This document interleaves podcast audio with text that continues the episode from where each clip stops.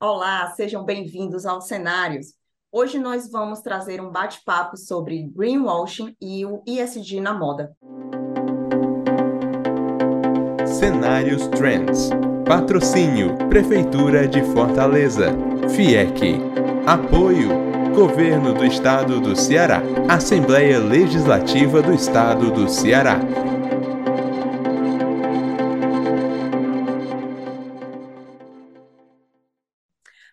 Convidados desse programa são Bianca Cipolla, que é empresária de moda, professora e especialista em marketing, e o Celso Torres, que é head de ISD da Torres Teodoro Advogados e da Esfera Soluções. Tudo bom, Bianca? Seja bem-vinda. Seu primeiro cenário, né? Primeiro cenário. Obrigada pelo convite. Fiquei muito honrada. Celso, obrigada também pela indicação. Estou muito contente de estar aqui, porque é muito importante que a gente dê espaço, tempo e voz para esse assunto. É primordial. É verdade. Celso, seja bem-vindo mais uma vez aqui aos cenários com a gente. Tudo bom? Tudo ótimo, Kelly. Tudo bem, Bianca? Muito, muito obrigado mais uma vez pelo espaço aqui na Trends, no cenário, nesse, nesse, nessa plataforma né, que a gente consegue discutir temas tão relevantes como esse. Mais uma vez, um prazer. É isso. Então, vamos começar aqui. É, um levantamento feito pela Global Fashion Agenda aponta a indústria da moda como a segunda mais poluidora do mundo, perdendo apenas para a indústria do petróleo. Esse fato tem sido motivo de preocupação global, lógico, né, nos últimos tempos, e por conta disso, muitas marcas passaram a adotar práticas mais sustentáveis nas linhas de produção. É, mas essas práticas de ESG na moda, elas vieram para ficar ou elas são apenas uma modinha? É, realmente a indústria da moda é uma indústria extremamente poluidora, né? Por incrível que pareça, está aí é, abaixo unicamente da indústria de petróleo e as frentes de impacto são as mais diversas, né? Dentro do cenário ambiental, a gente pode citar aí a questão é, da poluição de águas através dos elementos que são utilizados muitas vezes até no tingimento, o próprio uso de recursos hídricos, né? Uma peça acaba utilizando um volume de água muito grande, mas não, não só no aspecto ambiental, no aspecto social também. Infelizmente, a gente tem vários relatos aí de, de uso de trabalho análogo à escrava até na, na linha de geração de valor dessa, dessa indústria.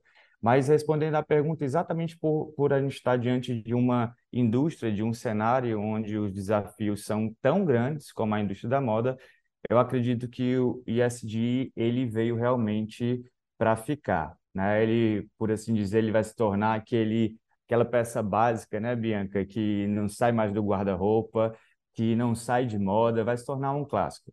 Talvez o ESG saia de moda, mas para entrar na indústria da moda de uma forma mais efetiva e, e permanente. Né? A gente vai sair um pouquinho desse burburinho inicial, desse holofote todo que tem em torno do tema, e vai se tornar um tema de dia a dia, do fazer diário, não só da indústria da moda, mas de todas as indústrias como um todo. Então, minha aposta, falando em tendência, né, falando em, em moda, minha aposta seria nessa tendência. Né? A gente vai ter o ISD ainda por muito tempo, espero eu, é, dentro da indústria da moda.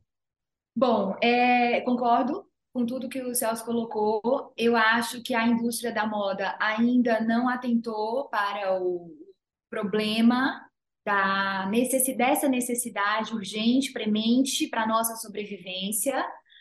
É, eu acho que nós, enquanto consumidores, não, infelizmente, é uma pena que a gente não saiba a força que a gente tem na mão, né? Porque é só na hora que a gente realmente cobrar, que a marca tenha um posicionamento, optar por marcas que se colocam dessa forma, né, que cuidam do processo da cadeia produtiva. Só nessa hora eu acredito que realmente vai haver uma virada da indústria têxtil como um todo, né, da fabricação da fibra têxtil ao consumidor final que compra roupa pronta, né, a indústria dessa virada de chave. Existem hoje casos isolados de marcas que abraçaram essa campanha, né, que conquistam seus espaços, que têm seus adeptos, que fazem um bom trabalho, mas infelizmente no, no contexto geral, elas são uma pequena fatia do bolo, né? Que elas, assim, sozinha, elas não, não vão conseguir fazer, fazer verão. Os magazines que produzem grandes quantidades de peça, né, que são as maiores ordens de fabricação do Brasil, esses já têm alguns direcionamentos, algumas políticas é, que eles têm que seguir de metas, de cota, né, de, de tecido ecológico em chão de loja, 30% até o final de 2025. Eles já seguem algumas diretrizes dessa, de, nesse, desses, nessas questões. Mas a passos de tartaruga, essa é a minha impressão, sabe? E o mercado de, de confecção, têxtil, é feito de pequenos e médios. Né? As, grande volume, 80% do volume é feito de pequenos e médios. Então, só os, as grandes organizações, uma aqui outra ali isoladas, também, né? A gente, a gente continua ainda com, com um outro um, um, uma outra grande parte do setor que precisa virar e precisa virar rapidamente. Né? E, e aí eu acho que é o caso das políticas públicas que estão fazendo falta, né? que a gente precisa ter uma conscientização sim, a gente não precisaria estar aqui esperando políticas públicas, mas infelizmente não é assim que funciona nem sempre, né? É, infelizmente, né? Se dependesse da gente, o mundo seria outro. É, vemos hoje uma grande movimentação das marcas aqui, eu não falo só de marca de moda, certo? Eu estou falando das marcas em geral, tá bom? A gente vê que essas marcas, elas estão tendo essa grande movimentação para adotar ações sustentáveis e reduzir os impactos das suas produções ao meio ambiente. Então, eu queria que vocês falassem para a gente como que o ESG pode ser um aliado para a moda, né? Quais são e como essas ações podem trazer benefícios para o meio ambiente, para a sociedade e para a economia. Legal. É, eu acho que se a gente está falando, e mais especificamente da indústria da moda, de um contexto extremamente impactante, extremamente poluidor, né, no sentido ambiental, impactante dentro desse contexto socioambiental, a agenda ela também é de muitas oportunidades. Né? Aliado a grandes problemas, nós temos também grandes oportunidades. E eu concordo muito com o que a Bianca colocou, que a gente ainda está engateando, é, por assim dizer, é, bem no início dessa jornada. Né? Ainda existe uma imensidão de oportunidades que podem ser exploradas dentro do, do contexto da moda. Né? E a Bianca pode falar melhor sobre isso, mas eu vejo a, a, esse mercado da moda, a indústria da moda, muito ligado a narrativas, né, Bianca? E, e eu acho que tem na mão uma grande oportunidade de construir uma narrativa de grande significado e que atravessa a vida de todos nós, né? Sejamos consumidores ferrenhos é, da moda ou não, todos nós estamos atravessados por essas questões que dizem respeito à nossa sobrevivência enquanto espécie, né? Estamos falando da sustentabilidade da vida na Terra. Então, eu acho que a indústria da moda, o mercado da moda tem uma grande oportunidade de sair dessa posição de uma grande poluidora, uma grande é, é, geradora de impacto socioambiental e passar a ser uma grande é, é, é, precursora dessa narrativa mais sustentável. Tá? Então, acho que com isso pode-se agregar um valor a marcas, muitas já vêm fazendo isso, e além disso, visualizar oportunidades de mercado, inovação, inovar na forma de produzir, inovar na forma de você gerar aquele produto, ganhos de eficiência, redução de custos. Né? Acho que quem trabalha com criatividade, Bianca pode falar bem sobre isso, está super acostumado a repensar a todo tempo, e eu acho que a gente tem uma grande oportunidade é, enfrentando, é, trazendo para dentro da moda essa temática ISD. A moda é um scan, como a Mônica Salgado, jornalista de moda, fala. Eu gosto muito dessa frase dela. A moda tem o seu propósito de ser um scan do aqui e do agora, né? Ela é um retrato do que o mundo está passando, do, da, desse, do contexto desse, desse homem, né? No tempo, no espaço, na política, na, na geografia, nas, nas questões que ele está vivendo. E se a gente for pensar, quanto, quanto, quantos por cento da, das pessoas da população reciclam o lixo doméstico, né? Então acho que a gente tem que Bom, se essa não é uma questão dentro da sua casa, né? Se você não faz uma separação do seu lixinho que você descarta, como você escova os dentes, se isso não está incorporado na sua rotina, obviamente, como consumidor, você não vai se preocupar se um produto é ecologicamente correto ou não.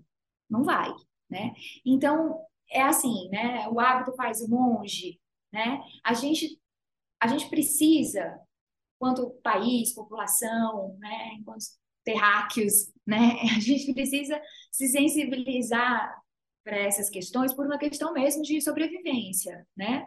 Aparentemente, segundo lá o, o Sapiens, nós seremos a espécie mais mais recente, a espécie de humanos mais recente no planeta e talvez a mais breve, né?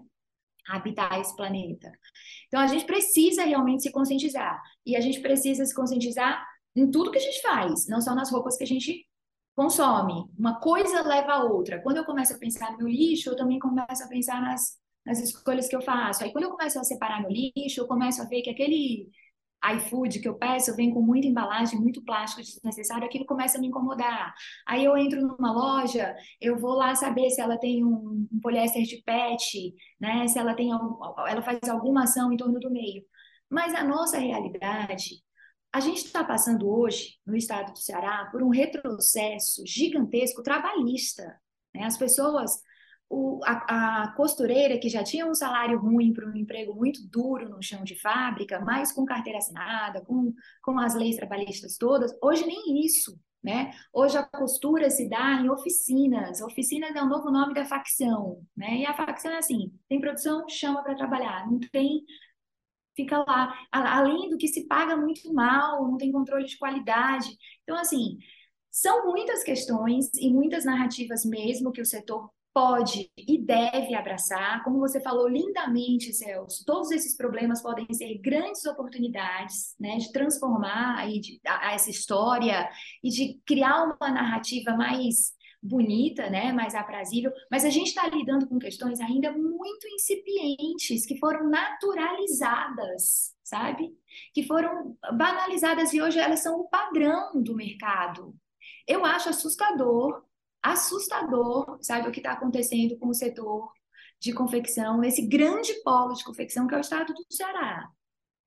Mas, mas dando esse salto para as narrativas, gente, a gente tem tanta. Olha, é, você, pode não, você pode não comprar viscose e comprar o liocel. O liocel é uma fibra ecológica, a viscose é a fibra mais poluente do mundo.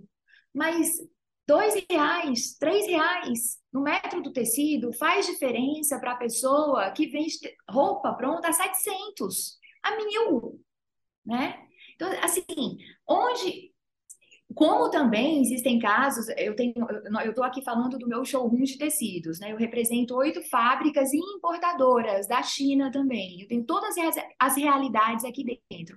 Aqui atrás eu tenho uma fábrica que é totalmente ecológica, em toda a cadeia produtiva, desde o transporte da matéria-prima, embalagem, tudo é toda pensada ecologicamente fibra desfibrada, algodão orgânico da Paraíba, poliéster de PET, viscose ecovério, tudo da EcoSimple é pensado pela sustentabilidade. Processo lindo.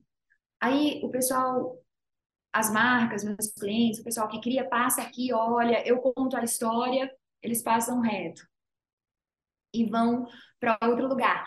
Então aí eu, eu digo de novo, ele, a, a, própria fábrica de tecido, ela não vai aumentar a quantidade de liocel na cartela, na carteira de ofertas, se não tiver procura para essa fibra, se não tiver mais e mais gente querendo fibras ecológicas na roupa, né?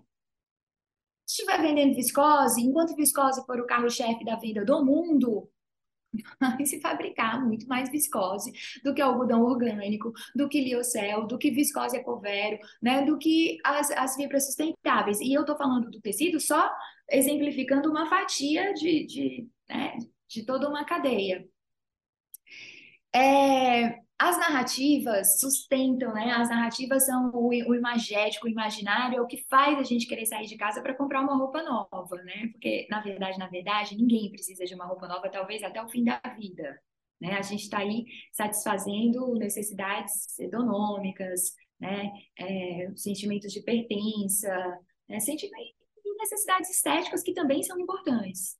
E também é importante que esse setor continue produzindo e vendendo, porque também, se todo mundo deixasse de consumir roupa e o setor têxtil e de confecção do mundo parasse de uma hora para outra e colapsasse, também seria uma tragédia humanitária, né? Porque tem assim, olha, desde Tutankhamon, Ramsés II cuidava da produção têxtil do Egito diretamente, ele próprio, né? É, vários imperadores, Luís XIV, é, Mussolini, apesar de fascista, apesar de terrível, Mussolini criou o selo alta moda para o setor da moda, para o setor do design na Itália. Ele fez coisas maravilhosas que hoje a Itália está colhendo os frutos, né? Então, assim, é um setor que vive de narrativa, sim, e eu acho que essa é uma narrativa muito forte, com muito apelo para um público consciente. Infelizmente, nós estamos dentro de um universo de muita inconsciência ainda, né? Muito primitivo ainda nas questões como eu falei no começo, que nem sequer recicla o lixo de casa.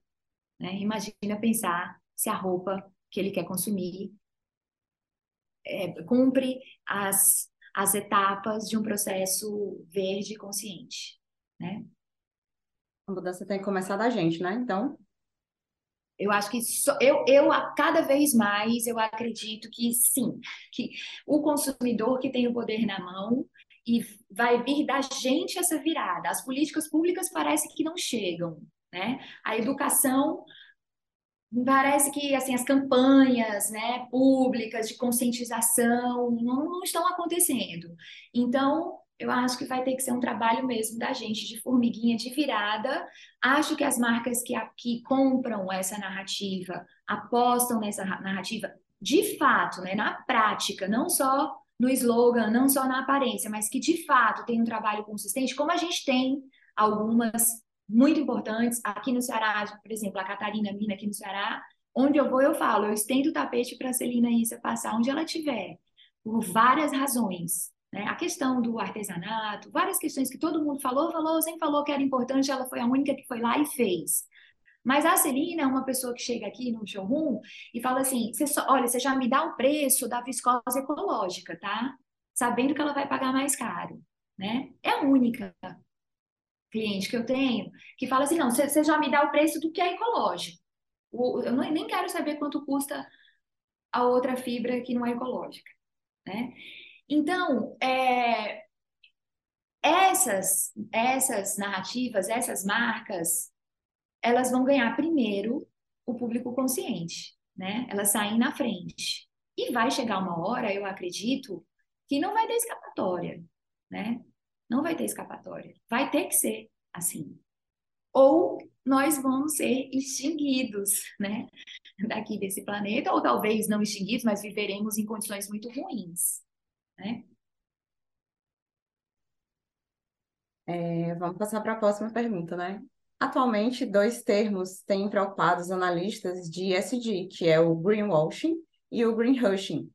E aí eu queria que vocês explicassem um pouquinho para a gente o que é o greenwashing o greenhushing, né, a diferença deles dois, né, e como que eles impactam os negócios no setor da moda. Ótimo, Kelly. O greenwashing, ou a lavagem verde, por assim dizer, voltando ao que a gente está falando de narrativa, é você querer lavar mas não dinheiro, no caso, lavar a reputação de uma empresa, né? Trazer uma narrativa que não cola muito aí com a realidade. E aí, é, infelizmente, isso ocorre de diversas maneiras. Às vezes, quando você exagera uma ação que você toma, né? Diz, aí ah, eu faço tal coisa e traz uma propaganda muito grande em cima de uma ação pontual. Às vezes, você, quando você traz uma informação que traz um certo é, desentendimento para o seu consumidor.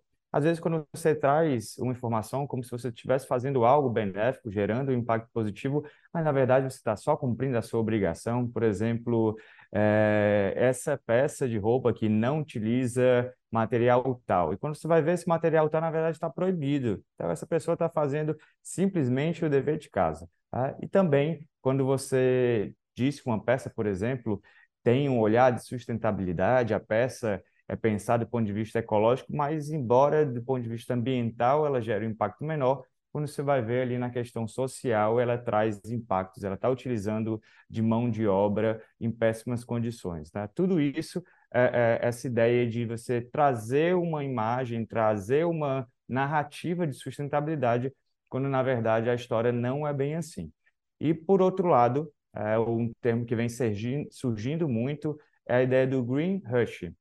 Como o greenwashing gera uma re, re, repercussão muito negativa para a empresa que é relacionada com essa prática, é, muitas dessas empresas, algumas que fazem de fato algo real, né, de impacto positivo real, ou reduzindo seu impacto negativo de verdade, essas empresas começam a ter medo de se manifestar, de expor o que estão fazendo, que podem correr o risco de ser acusadas de praticar greenwashing. Né? E aí o greenwashing seria o movimento contrário, o silêncio verde. Muitas empresas deixando de, de, de é, é, fomentar, né, disseminar o que estão fazendo com medo de serem acusadas de uma prática indevida. O greenwashing e o greenwashing são os dois bem ruins. O greenwashing por motivos óbvios, porque não gera esse impacto positivo, né? É, é uma grande perda, na verdade, de reputação. Se mentira de tem perna curta, né? Como a gente diz, o greenwashing é um verdadeiro tiro no pé, tá? Mas, por outro lado, o greenwashing também é ruim, porque, diferente do que está correndo aqui nesse bate-papo gostoso que a gente está travando, a gente deixa de trazer esses temas tão importantes para discussão, né? Muitas empresas que têm práticas verdadeiras deixam de se manifestar porque têm, têm medo de serem acusadas. E aí o, o tema para de ter a repercussão que deveria ter, boas práticas deixam de ser disseminadas e isso é muito ruim, todos nós perdemos. E aí, trazendo um pouco do que a Bianca tem colocando do papel do consumidor, eu vejo que o consumidor ele tem que sim buscar cada vez mais informações, mas também trabalhar dentro de uma linha que os especialistas vêm reconhecendo que, que existe a resiliência em termos do olhar para essas empresas que de fato estão fazendo alguma coisa. Tá? A gente está falando de uma grande jornada, os desafios são enormes e inúmeros, então é natural que as empresas enfrentem é, alguns percalços no meio do caminho. Isso não significa que não há boa vontade, não há comprometimento real. Né? O que importa, eu acho, que exista cada vez mais transparência é, dessas empresas na hora de divulgar as suas narrativas, como a gente está falando. Perfeito, Celso. Não sei nem se cabe ainda algum complemento, mas só assim, é, a gente, eu, eu tenho observado muito essa história de greenwashing em, construção civil, em lançamento imobiliário, né? Então, como na confecção, como na moda, como na cadeia têxtil também tem. E aí, de novo, a gente volta para a questão da desinformação, né? É muito grande a desinformação. Tem tem estilista, tem confeccionista que está no mercado há muito tempo, que tem um grande volume de fabricação, que acha que viscose é fibra natural, sabe? Assim, então, existe. A confecção, ela é um mercado de baixa barreira de entrada, né? Por isso que tem tantos players pequenos e médios, né? Brasil afora. Com, com um pequeno aporte de capital, você monta uma linhazinha de produção, né? Você compra umas máquinas, você, você faz uma fabriquinha, né? Você começa a produzir roupa. Então, é, a primeira coisa que a pessoa pensa, assim, me aposentei do Banco do Brasil, ah, vou fabricar camiseta. Ah, mas, ah, vou, vou montar uma confecção. Né? Surge confecção adoidado, torta e à direita.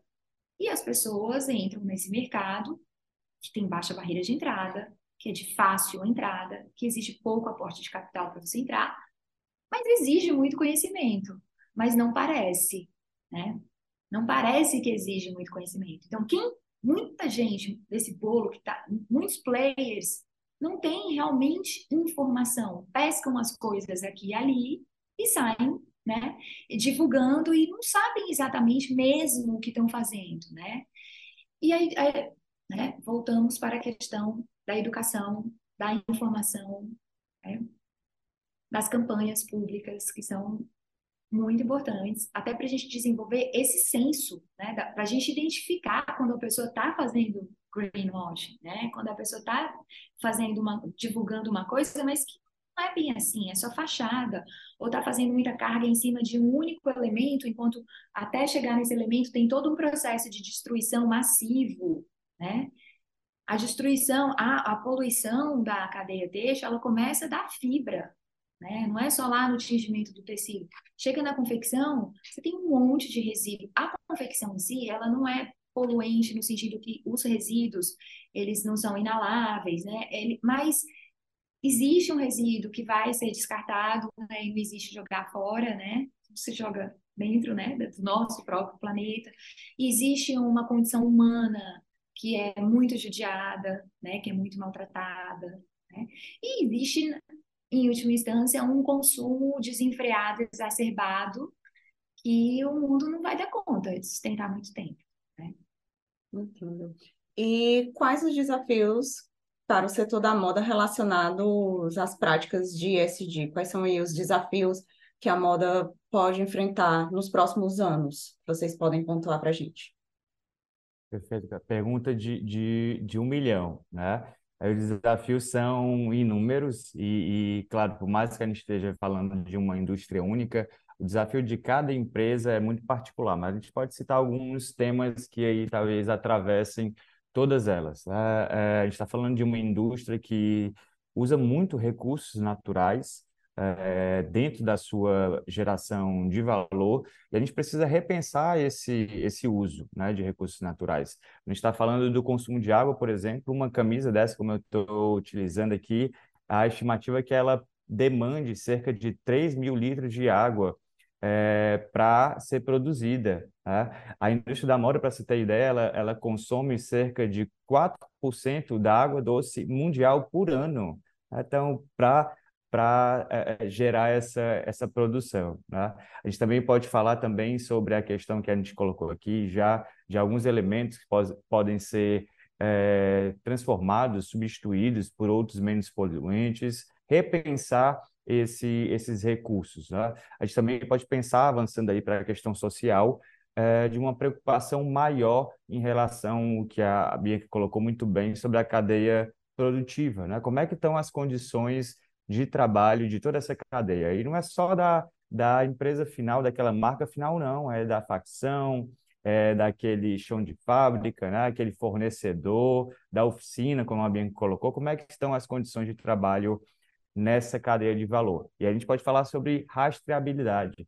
Já existem algumas empresas, inclusive, fornecendo informações sobre o algodãozinho que a, que a, a, a Bianca colocou, de onde vem esse algodão, quem é o produtor desse algodão, até chegar na peça final que eu estou utilizando. E trazendo informação de toda a cadeia de valor. Tá? A gente também vai precisar pensar, claro, na questão do, do uso, né, do ciclo de vida dessas peças. Tá? Eu, longe de querer criticar aqui qualquer escolha de estratégia empresarial, mas é, dentro de um contexto de limites globais, é, é estranho a gente estar tá disseminando uma estratégia de fast fashion, né? roupas que são é, é feitas para durar pouco, para ser comprado, substituído rapidamente, né?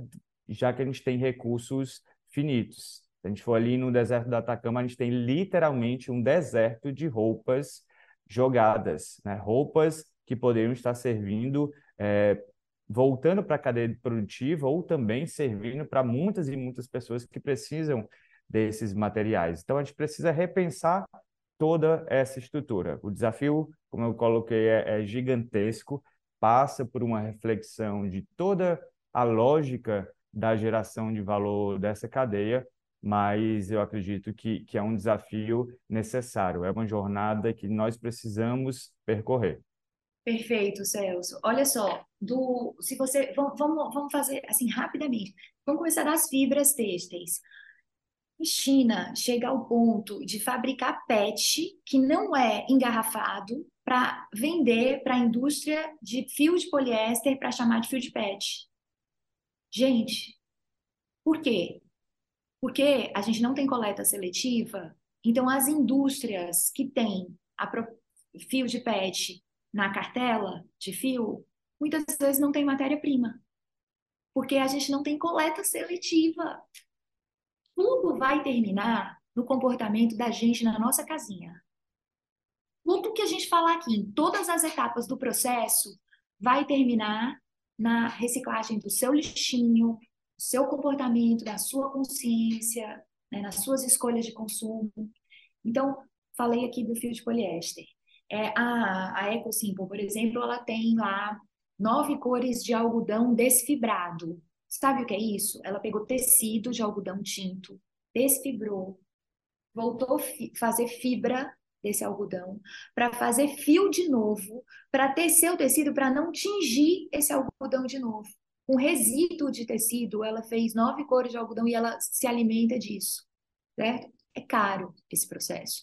E ele poderia ser muito mais barato se nós tivéssemos políticas de reciclagem de lixo mais consistentes. Né? A gente vai pagar aqui agora a taxa do lixo e a nossa coleta não vai melhorar em hipótese nenhuma. Né? Vai continuar do jeito que está, as, as empresas já estão licitadas, enfim. Então, assim, aí vamos, falei de dois exemplos aqui da fibra. Vamos para a fabricação de fio. Né? É, esse, existem muitas formas de eu misturar esse fio para eu fazer um tecido. Né? É, quando eu vou tirando etapas desse processo de fabricação, eu barateio meu tecido. Né? Quando eu começo a colocar estação de tratamento de água, né, para lavar, para limpar a água que tingiu esse fio e não deixar essa água com químico ir para o solo e para a terra, eu começo a encarecer esse fio. E aí a gente chega na ponta de um, de um consumidor que, que não, não está nem aí para isso, o fabricante fala isso, não, meu consumidor não liga para isso, não. O consumidor quer saber de preço, né? Porque ele quer consumir mais, talvez, né? Ou porque também a gente esteja no mercado onde uma grande parte da população tem uma renda muito apertada mesmo, a gente precisa de preço, né? São muitos os desafios, mas assim, a solução para todas as etapas do processo, né? Mas a gente precisa repensar e você tocou no, no ponto-chave. Como que a gente está falando em fast fashion hoje em dia, gente?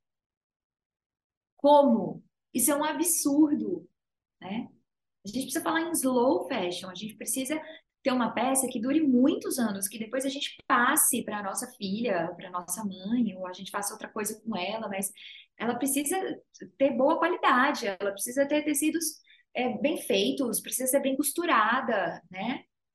A moda precisa estar tá menos atrelada à urgência da última novidade e mais voltada a um estilo pessoal, né? Que você mistura coisas que você tem já com outras coisas novas, enfim. Né? Eu estou usando aqui um, um casaquinho que é da minha amiga Guilmar Marinho, que deve ter uns mais de 30 anos de existência né? Então, essa coisa de você passar para frente, de você né, fazer bazar, é brechó, acho que brechó é uma, é uma tendência fashion, né? É, um, é, é uma aposta para esse mercado né, do, da, do reuso, é, como uma grande amiga em São Paulo que está investindo nisso, nesse ramo de brechó de luxo, e ela fala, o brechó chama New for Another, é novo para outro. É exatamente isso. É cansou para você, a roupa tem uma energia, né? Ela cansou para você, mas ela pode ser nova para outra pessoa, né? E eu tô falando isso, não deveria, né? Tá falando isso que eu vivo de vender tecido, mas assim, realmente a gente precisa repensar tudo, repensar a cadeia, repensar nossas escolhas, repensar os tecidos que a gente escolhe, as marcas que a gente compra. A gente precisa consumir menos né? e consumir melhor. Precisa, mas você está certa, Bianca. Mesmo você trabalhando com moda, trabalhando com tecido, se a gente tivesse consciência, você vai até vender mais. Porque e a, a maioria gente... do material que você vende é ecológico. A gente encontra caminhos, sabe? O meu medo é menos. A gente encontra caminhos, a gente vende outra coisa, novos produtos surgirão. O que eu acho que não dá é para a gente continuar nesse ritmo desse jeito, com esse nível de destruição que a gente está. A demanda não vai diminuir, ela só vai mudar. Eu, eu pelo menos, acredito nisso. Hoje em dia, a gente. Pode falar. Porque hoje a gente tem que pensar em políticas de reparação. Né? Não é mais de diminuir a, a emissão de carbono, de diminuir o dano. A gente tem que pensar em artigos em consumo, em propostas, em empresas, em ideias que ajudem a regenerar o planeta, né? E não só diminuir dano, que a gente já passou dessa fase de diminuir o dano. Né? Agora a gente precisa trazer as florestas urbanas para as florestas para dentro dos centros urbanos de novo. Né? A gente precisa pensar em reflorestar. A gente precisa, sei lá, às vezes eu tenho uns sonhos assim que a gente está vivendo num lugar muito cheio de verde, de bicho, sabe? Convivendo junto com os carros e com os prédios de alta tecnologia, tudo integrado, sabe? Eu acho que tem que ser isso. Já pensou que lindo que seria? Uma planta faz uma diferença enorme, né, na vida de um, de um ambiente. Né? Imagina as cidades reflorestadas, né? Uma cidade arborizada com qualidade de vida, qualidade de ar, qualidade de, de tudo tudo de sombra, né, de umidade, né, de beleza, de abraçabilidade, enfim. Eu só imagino felicidade quando eu penso num ambiente assim, né? É isso, então. E agora, para a gente encerrar os nossos cenários de hoje, vamos às considerações finais dos nossos convidados, começando pelo Celso Torres e em seguida Bianca Cipolla. Ótimo. É, eu acho que a gente teve uma conversa aqui até de grandes desafios, em alguns momentos até é, é, é desafiador do ponto de vista, a gente trouxe várias notícias ruins, né, Bianca? Mas eu acho que para grandes desafios a gente também tem grandes oportunidades.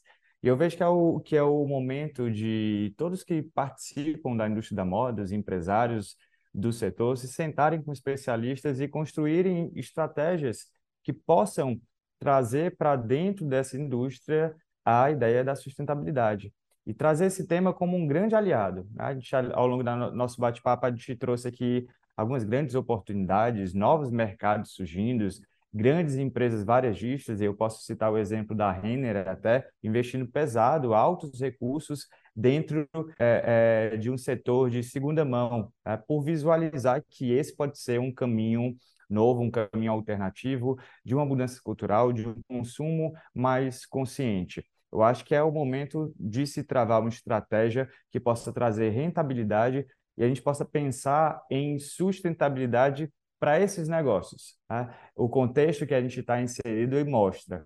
Os negócios vão precisar ser repensados. A gente não está falando só de sustentabilidade do mundo, do contexto no qual a gente está inserido, mas sustentabilidade de modelo de negócio mesmo. Alguns, como a Bianca colocou aqui, não fazem mais o menor sentido existirem, né? e provavelmente deixarão de existir muito em breve. Então, é muito bom que, que quem gosta de trabalhar com tendências esteja de olho, né, Bianca, nessas tendências para não sair de moda, né? não fugir aí de tudo isso que é é, extremamente promissor. Então, eu aposto, eu tenho igualmente com esse sonho da, da Bianca, assim, um olhar muito otimista é, para a pauta e para o setor também. Vejo grandes oportunidades e tomara que os empresários cearenses né, estejam muito atentos a isso. Acho que a gente está num cenário muito positivo aqui no Ceará, né? A gente tem a história do hidrogênio verde, né? Da energia eólica, enfim. Eu acho que o nosso estado ele está despontando em frentes muito interessantes. Né? É, a Renner tem sim bons exemplos, tem lá sua cota de tecidos com fibras ecológicas em chão de loja já há algum tempo, né? Então eles são bem pioneiros nisso. Eu tenho uma prima mora em São Paulo que chegou aqui hoje, por sinal, que é compradora da CIA, e a CIA também tem um projeto que ela também está encabeçando, que é muito legal, onde a pessoa leva para a loja, para algumas lojas, mas eles querem, eu acho que hoje eles têm isso em duas, três lojas em São Paulo, mas eles estão fazendo um modelo piloto para levar isso para todas as lojas, todos os estados do Brasil, onde você pode doar roupa usada e essa roupa ela é avaliada ali na hora, ela é selecionada e você ganha de crédito que pode servir de até 40% de desconto na sua compra. É fantástico. Isso é fantástico. Olha quanta solução e olha que apelo de venda legal. Quanta gente vai optar por ir lá comprar que não iria por causa de uma estratégia assim, né? Então, sim, são muitas soluções. Eu acho que a gente está no momento onde a gente precisa se conscientizar do problema por isso, às vezes, o papo pode parecer pessimista, né? Mas eu acho que é muito importante a gente colocar com clareza a gravidade do problema, a gente trazer luz, consciência para essa problemática, que com certeza nós somos capazes de gerir ideias novas, de, né, de idealizar mundos melhores. Isso, criatividade, é o nosso potencial. Tenho certeza que isso não vai faltar. Mas se a gente não tem consciência do problema, primeiro, é como é que a gente cria a solução? Se para a gente o problema nem existe, né? É, eu tenho esse meu curso de História dos Tecidos, que um, um, um dos meus objetivos com esse curso foi assim, não, pera, eu preciso fazer alguma coisa para conscientizar as pessoas que elas precisam escolher tecidos melhores. Mas a gente não valoriza o que a gente não conhece. Então, se as pessoas não conhecem de tecnologia têxtil, não entendem das fibras, não sabem os processos, não sabem diferenciar uma coisa da outra, não vai rolar. Então, primeiro, eu preciso levar luz para essa questão. E assim, eu fiz uma turma de história dos tecidos até agora, que foi no mês passado, mês que vem, em junho, vai ter a segunda. Mas a resposta foi tão legal, tão legal, que eu me senti assim: olha, finalmente eu estou fazendo alguma coisa de concreto dentro da minha alçada, né, que eu posso fazer para melhorar o impacto disso tudo aqui que a gente faz aqui de vender tecido no mundo, né? É um trabalho de formiguinha, claro, mas isso reverbera, né? Isso se espalha. É isso. Muito delicioso papear com vocês. Vamos nos encontrar mais vezes. Venham aqui tomar um cafezinho comigo do showroom para a gente conversar mais sobre o futuro do planeta. Vamos sim, eu aceito. Tu aceita, Celso? Já tô lá, já tô de olho nesse cafezinho dela que tá aí do lado. Pois. Então, próxima vez, mais um offline aqui no final da tarde. Pronto, mais uma live. e com isso a gente chega ao final de mais um Cenários. Agradeço aqui a participação da Bianca Cipolla e do Celso Torres e também da sua audiência. Se você gostou, curta, compartilhe, deixe o seu comentário e se inscreva no nosso canal para não perder nenhum conteúdo da Trends. E a gente fica por aqui. Próxima quinta tem mais. Até lá. Tchau, tchau. Fortaleza está trabalhando no plano diretor. Ninguém melhor do que você para decidir junto com a prefeitura o que o seu bairro mais precisa. Com o plano diretor, a gente vai planejar o uso do espaço público de Fortaleza para os próximos anos. Visite a plataforma virtual e faça suas propostas. A participação de toda a cidade na revisão do plano diretor é fundamental para construirmos a Fortaleza que queremos. Prefeitura de Fortaleza, a gente faz mais. O futuro das energias renováveis é foco de um importante evento na Assembleia Legislativa do Estado do Ceará. Sessão especial Hidrogênio Verde, Energia e Inovação no Ceará Dia 26 de maio, a partir das 9 horas, teremos um debate com a participação de convidados especiais sobre o uso e impacto dessa nova energia limpa no Brasil e no mundo. Acompanhe ao vivo também pelos canais oficiais da Alesse. Alesse, valorizar o desenvolvimento sustentável, mais que uma missão, nossa lei. Cenários Trends. Patrocínio Prefeitura de Fortaleza. FIEC. Apoio Governo do Estado do Ceará. Assembleia Legislativa do Estado do Ceará.